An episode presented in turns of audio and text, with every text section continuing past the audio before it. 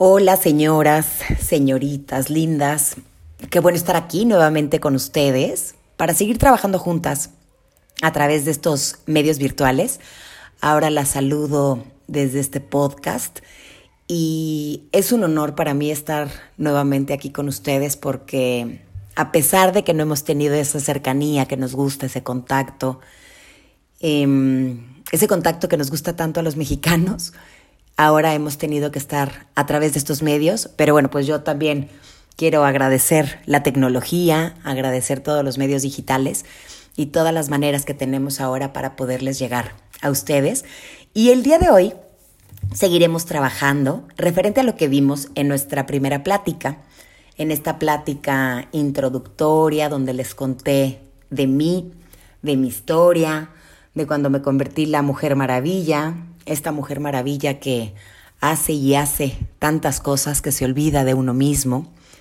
¿Se acuerdan que yo llegué a enfermarme de la matriz? Me la tuvieron que quitar, pero afortunadamente llegó la semiología de la vida cotidiana a mi vida y empecé a observarme yo a mí, empecé a darme cuenta realmente lo que era importante para mí. Espero que tú también estés observándote y te estés dando cuenta de todo lo importante que es anteponernos nosotras mismas antes que cualquier otra cosa, ¿no? Entonces hay que, hay que recordar un poquito lo que ya vimos, que es la herramienta de la autoobservación. ¿Se acuerdan cómo eran los pasos para poderla llevar a cabo? Primero, vamos a hacer una pausa. De repente en el día a día vamos tan, tan rápido que no somos capaces de hacer una pausa. Después, tengo el firme objetivo de observarme. Entonces me doy un tiempo de mí para mí, respiro, inhalo y exhalo y decido mirarme. Decido poner mi atención en el aquí y en el ahora, en el instante presente. Dicen por ahí que dichosos somos los que podemos estar la mente y el cuerpo en el mismo lugar, porque de repente estamos en un lugar y la mente la traemos en otro lado. Y bueno, y ahora sí pongo toda mi atención en las sensaciones de mi cuerpo, en mis emociones. ¿Qué siento en mi cuerpo? ¿Tengo algún malestar? ¿Algo me duele? Quizá tengo tanto estrés que me duele un poco el cuello, la espalda, o quizá tengo el estómago revuelto, quizá no dormí bien y el cuello lo traigo un poquito contracturado Después de las sensaciones de mi cuerpo, ¿qué emociones siento? Recuerden que las emociones son la brújula que marca hacia dónde vamos, porque cada emoción, ya iremos viendo, marca que necesitamos algo. Ya veremos más a fondo este tema de las emociones cuando hablemos en nuestra conferencia de inteligencia emocional. Y bueno, finalmente, darme cuenta si puedo atender esa necesidad que tengo para moverme al satisfactor, al satisfactor y atender esa necesidad. La autoobservación nos dará más claridad, asertividad en las decisiones que vamos tomando y por consecuencia nos dará una mayor plenitud en nuestra vida. Si tú te vas observando y autoobservando todo el tiempo o la mayor parte del tiempo posible, créeme que tus pasos van a ser mucho más firmes, que tu vida va a ser más clara, que cada una de las decisiones que vayas tomando las vas a ir tomando en conciencia, que vamos a quitar este modo automático y vamos a poner este modo consciente para que realmente tú puedas vivir en autoobservación y esto te dé calma y tranquilidad porque, porque sin duda vas a estar viviendo tu vida con mayor conciencia, con mayor conciencia, con mayor presencia. De repente estamos, pero no estamos. Entonces es bien importante que nos autoobservemos. Y después de autoobservarnos, vamos a ver ahora sí cómo está nuestro esquema maestro, cómo está nuestro proyecto de vida. Vamos a recordar, ¿se acuerdan qué era el proyecto de vida? El proyecto de vida es este puente que me permite llegar a donde yo quiero llegar, para poder ser quien yo quiero ser. Y de este proyecto de vida sale todo lo que yo puedo hacer. Y de todo lo que yo puedo, elijo lo que yo quiero. Entonces, vamos a recordar este esquema maestro. ¿Se acuerdan que tenemos un esquema maestro que tiene cinco esferas periféricas. En el centro está la esfera del yo. En esta esfera del yo está mi conciencia. Ahí está mi autoconcepto. Ahí está mi vocación. Ahí está, en esta esfera central del yo. Si tienes tu esquema por ahí a la mano, recuérdalo, obsérvalo y ubica tu esfera del yo. Esta esfera del yo, ahí está nuestra conciencia. ¿Y cómo está conformada nuestra conciencia? Escúchenlo bien. Está conformada por cinco potenciales. ¿Qué son los cinco potenciales? Son antenas de percatación. Son cinco antenas que, que se percatan del mundo de manera distinta. Está el potencial instintivo, que capta todos los procesos fisiológicos, todo lo que sucede en mi cuerpo de manera biológica. Está el potencial motriz, que capta el volumen en movimiento, toda la motricidad, todo lo que capto. ¿Cómo está tu motricidad? ¿Cómo están tus movimientos, tu ritmo, tu orientación? ¿Cómo, cómo, cómo eres para hacer ejercicio? ¿Cómo está la motricidad en tu cuerpo? Luego tenemos el potencial sexual, este potencial sexual que de repente lo tenemos un poco abandonado o de repente creemos que no es tan importante. Sin embargo, también es importante cómo está tu polaridad, cómo está tu excitabilidad, cómo está el placer con el que vives la vida. Después tenemos el potencial emocional. Es esta antena que se percata del mundo a través de las emociones, a través de todo lo que sentimos. ¿Cómo están tus emociones? ¿Las tomas en cuenta? ¿Te das cuenta cómo estás? ¿Qué sientes? ¿Qué emoción tienes? ¿O qué sentimiento? Ya hablaremos de todas estas palabras con mayor detenimiento en inteligencia emocional. Pero hoy date cuenta cómo está tu potencial emocional. Y finalmente tenemos el potencial racional. Este potencial racional que capta el mundo a través ya de los conceptos, ya, ya es toda la parte conceptual, toda la parte razonada, toda la parte intelectual. Fíjense bien, los cuatro primeros potenciales, el instintivo, el motriz, el sexual y el emocional, captan el universo, pero no lo traducen en palabras. El único potencial que traduce en palabras es el potencial racional. Y estos cinco potenciales conforman mi conciencia. Y entre más trabaje yo en actos creativos, en cada uno de estos potenciales, voy a estar desarrollando mi conciencia. Ya estaremos hablando más de todo este tema y también recuerda que si tienes alguna duda o comentario, puedes buscarme en mis redes sociales en arroba Claudia Quijas y yo puedo contestarte todo lo que tú necesites. Y bueno, después de abordar la esfera central del yo, ahora sí nos vamos a ir a las cuatro esferas periféricas. Estas cuatro esferas periféricas son las cuatro áreas de nuestra propia vida. Ninguna de ellas es más ni menos importante.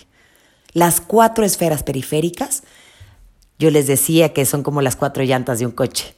Y si no están en un nivel de satisfacción adecuado, si traemos alguna desinflada o si traemos una sobresaturada, también tenemos nuestro, eh, nuestro este, equilibrio todo chueco. Nosotros tenemos que tener las cuatro esferas periféricas al mismo nivel de satisfacción.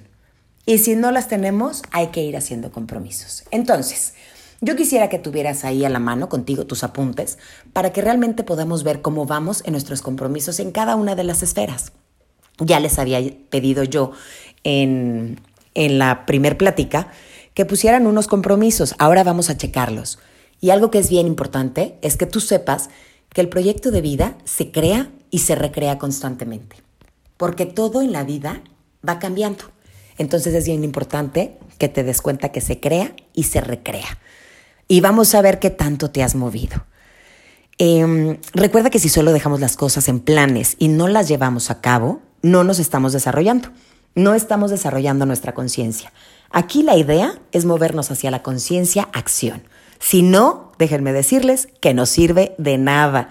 No es lo mismo leerte 10 libros de meditación, que si no meditas, tampoco sirve de nada. Pero bueno, Ahora vamos a hacer un repaso a todas nuestras esferas y en cada una de ellas vamos a poner un porcentaje nuevamente, porque la vida se, va moviendo todos los días. Ahora tiene otros retos diferentes que el día que vimos ya nuestra plática. Entonces, eh, vamos a empezar por la esfera de la salud. Recuerda, da sustento a toda tu vida. Si no tienes salud, no tienes nada. Observa la importancia de esta esfera y date cuenta qué tan satisfecha estás en esta esfera. Qué tantas dolencias, enfermedades, qué tanto duermes, cómo te alimentas. Obsérvate y date cuenta cómo está tu esfera de la salud. Haz una valoración y un diagnóstico. ¿Qué te falta por hacer por mejorar tu salud? Ahora pon uno o dos compromisos de los que tengas que hacer para mejorar tu porcentaje de satisfacción. Y ahora vámonos Oye, pon porcentajes, pon temas bien compromisos que puedas hacer, que puedas llevar a cabo, ¿de acuerdo? Algo que sea realmente tangible. No te pongas compromisos muy elevados que no vayas a cumplir. Ahora vámonos a la esfera del trabajo y la vocación. Esta esfera está arriba de nuestro yo. ¿Tienes independencia económica? ¿Realmente disfrutas lo que haces? Tu vocación se descubre de tus lados fuertes. De ahí descubrimos para qué somos buenos, qué nos apasiona una vez que la descubres, esta vocación la asumes y la implementas. ¿Y sabes con qué te conectas? Con tu realización personal. Pregúntate qué tan satisfecha estás en tu esfera del trabajo y la vocación. ¿Qué porcentaje le darías de satisfacción? Recuerda, lo que haces debe de ser bien remunerado. Ahora pon uno o dos compromisos de los que tengas para poder mejorar tu porcentaje de satisfacción en esta esfera. Y ahora nos movemos a la esfera de la familia. ¿Qué tanto apoyo, afecto, placer, comprensión hay dentro de tu familia? ¿Qué tanta tolerancia, armonía? Recuerda que tú eres tus vínculos. De la calidad de tus vínculos viene la calidad de tu vida. Entre mejor te lleves con la gente que tienes a tu alrededor, tu calidad de vida va a aumentar. Escribe ahora cuál es el porcentaje de satisfacción en tu familia. Y ahora, pon uno o dos compromisos de lo que tengas que hacer para mejorar la satisfacción de esta esfera. Y finalmente, nos vamos a la esfera de la vida social, que siempre lo digo, no es menos importante que las demás. Mucha gente demerita esta esfera, pero aquí están las reuniones que tanto extrañamos, las actividades recreativas, los viajes, el teatro, la música, la convivencia, tus amistades, toda la vida social recrea tu ser. Y también es muy, muy importante y lo hemos valorado muchísimo en esta situación de la pandemia que hemos vivido. Ahora pon tú, ¿qué porcentaje de satisfacción le das a esta esfera? Y también escribe uno o dos compromisos de lo que tengas que hacer para mejorar tu porcentaje de satisfacción de esta esfera. De repente por ahí alguien me dice, oye Claudia, tengo 120% en la esfera del trabajo porque le estoy metiendo mucho a la chamba. ¿Ok? Entonces tenemos que reducir cosas y tenemos que bajarle a nuestra exigencia en la esfera del trabajo. No puede estar una más inflada que otra. Tienen que estar las cuatro esferas hacia el mismo nivel de satisfacción. Entre más nos acerquemos al 100, estamos mejor. Y si tienes por ahí una muy baja, hay que, hay que ponerle más atención.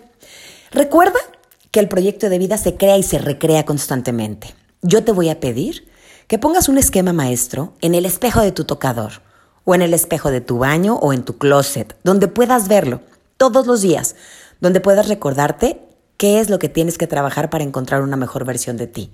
Si ya llevaste a cabo el compromiso, paloméalo y pon otro.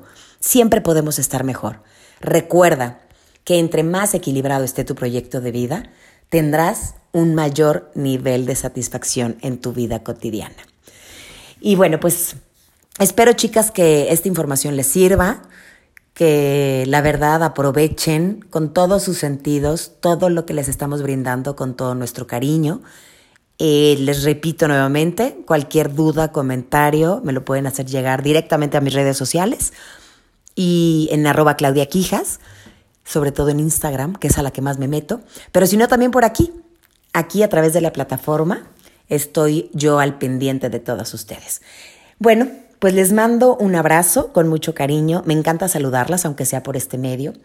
Eh, les, las quiero, les mando un beso, un abrazo y un apapacho virtual. Y yo me despido. Recuerden que yo soy Claudia Quijas y las veo muy pronto para seguir conociéndonos a nosotras mismas. Un abrazo y un beso para todas. Bye bye.